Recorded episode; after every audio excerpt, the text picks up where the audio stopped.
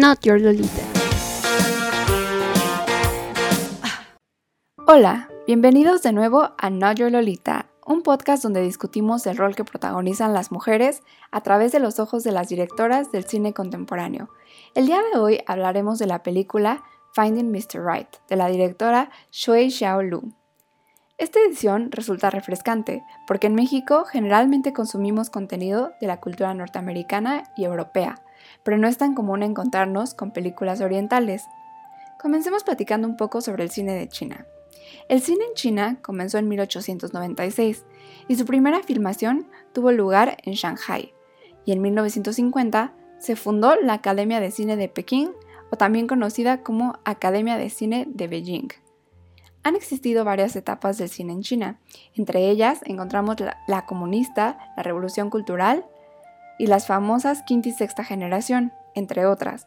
Platiquemos de estas últimas. La quinta generación sucedió alrededor de 1980, consecutiva a la muerte de Mao y al finalizar de la revolución cultural, por lo que se eliminaron las prohibiciones del cine. Aunque los autores seguían diversas temáticas, los temas políticos permeaban en la mayoría de las películas. Los principales autores fueron Shan Jimou, Tian Shengxua, Shen Kaige y Shan Zhao. Posteriormente surgió la sexta generación, o también conocida como generación urbana. Esta comenzó en los 90, cuando el Estado nuevamente censuraba contenido, por lo que algunos directores huyeron del país y los que se mantuvieron en China grababan de forma clandestina, creando producciones baratas y rápidas. Entre sus principales representantes se encuentran Shan Yuan, Wang Shaoxi, Shang y Lu Ji. Finalmente, desde 1999 hasta hoy en día, nos encontramos en la fase del cine internacional de China, en el que los directores chinos producen películas para públicos internacionales como blockbusters. La película de la que hablaremos el día de hoy pertenece precisamente a esta corriente, y es que como podrán haber notado, en las corrientes anteriores no mencioné a ninguna directora, ya que adicional a las prohibiciones y censuras típicas del Estado de China, también la equidad de género dejaba mucho que desear. Shui Xiaolu es directora del cine y guionista. Considerada una de las mejores directoras chinas, sus películas han ganado múltiples premios en China y en el extranjero, incluyendo el premio a Mejor Guionista de Cine en la decimoquinta entrega de los premios Huai Biao y Mejor Director Festival de Cine de Imágenes de China. También es maestra en la Academia de Cine de Beijing. Y sin mayor preámbulo, te dejo en compañía de mi compañera Carolina, quien te platicará un poco más sobre esta película.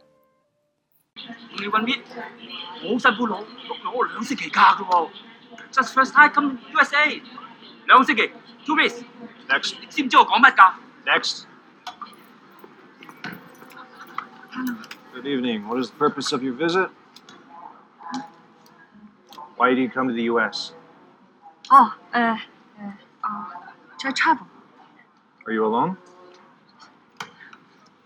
You are single?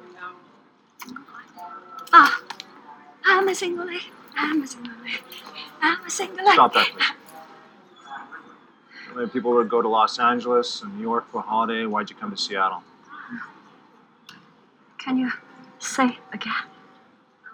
I ask why you come to Seattle. Boy, boy. uh, Sleepless in Seattle.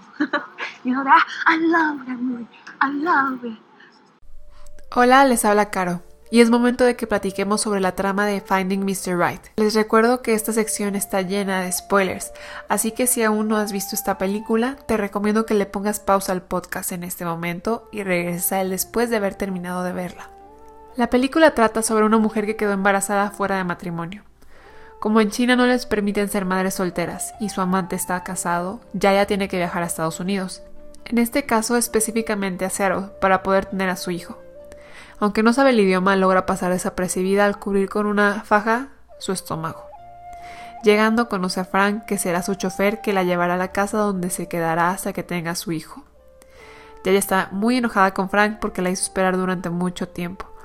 Llegan a la casa y se dan cuenta que la policía está ahí. Debido a que este tipo de casas están prohibidas, tienen que largarse de ese lugar lo más pronto posible. Frank la reubica una casa de otra mujer conocida, que se dedica a tener a mujeres embarazadas.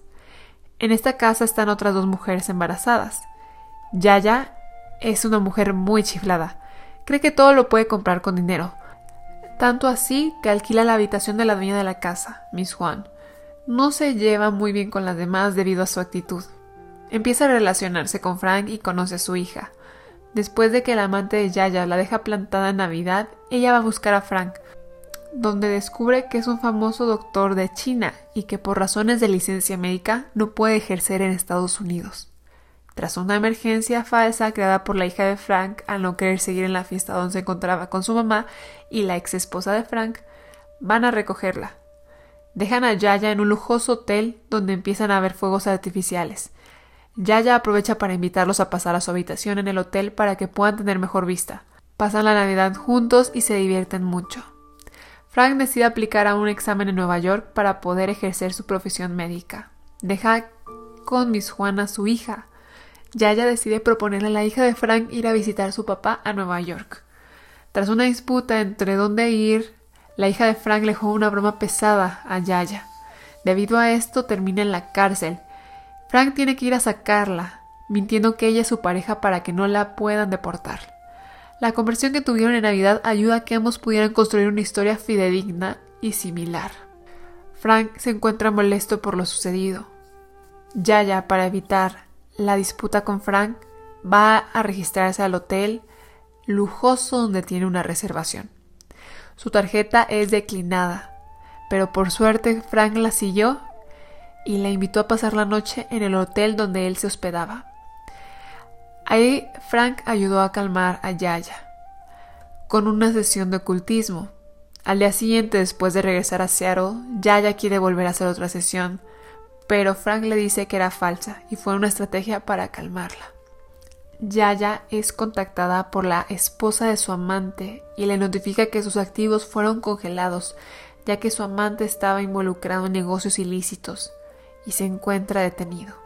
Al no contar con ninguna manera de poder seguir subsistiendo su alto estilo de vida, decide cambiar por completo su actitud. Miss Juan le permite hacer tareas para poder pagar su estancia, mientras ella también busca vender sus bolsas de marca. Repentinamente entra Yaya en trabajo de parto y Frank la apoya durante todo el camino, haciéndose cargo de ella. Inclusive se muda a vivir con Frank porque Miss Juan se va a dedicar a ayudar a su hija durante su embarazo. Las otras dos chicas que están en la casa ya habían tenido a sus bebés. Ella era la única que faltaba. Ya ya tras pasar mucho tiempo y recibir los cuidados de Frank, se empieza a enamorar de él y él de ella. La hija de Frank disfruta mucho pasar tiempo con ella y se desilusiona mucho cuando el chofer del amante de Yaya pasa por ella para llevársela de vuelta a Beijing. Desde Beijing Yaya es muy infeliz. A pesar de que su amante se divorció y logró conseguir que le regresaran todo su patrimonio, ella extraña que alguien esté con ella como Frank. Decide separarse y comienza a sustentarse a ella y a su hijo por su cuenta, creando una exitosa página de cocina que era lo que mejor sabía hacer. Después de dos años de no verse, Frank va a Nueva York a presentarse frente a un panel de doctores en el que le permitieron trabajar en un hospital.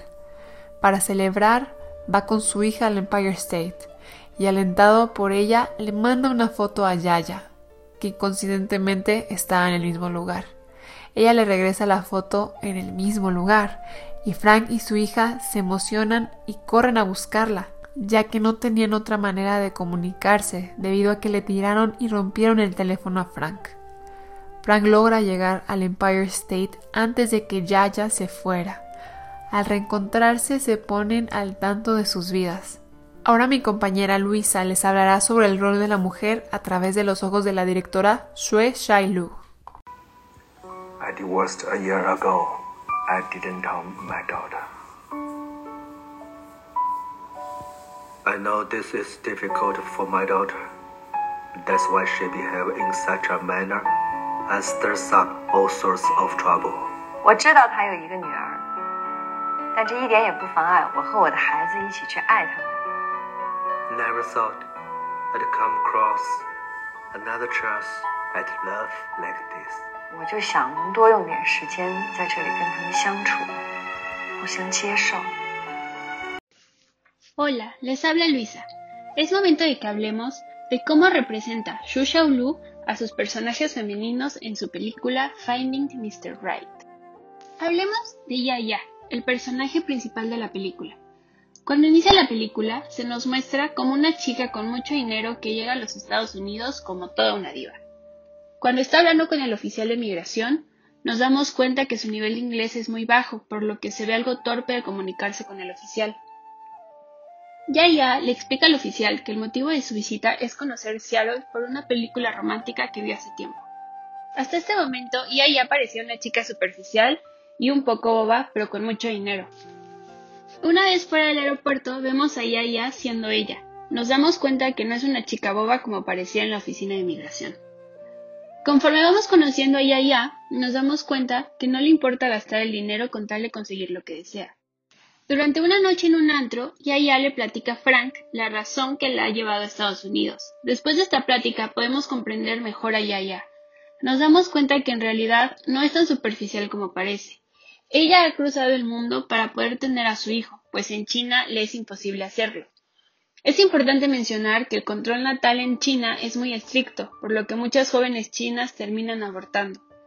Cuando Shu nos muestra las motivaciones de Yaya, nos damos cuenta que en realidad no es superficial, sino que es una mujer valiente. Comprendemos también el motivo por el que Yaya gasta tanto dinero. Ella quiere llamar la atención de su amante, aunque comprende que nunca estarán juntos, ella no quiere que él se olvide de ella y de su bebé.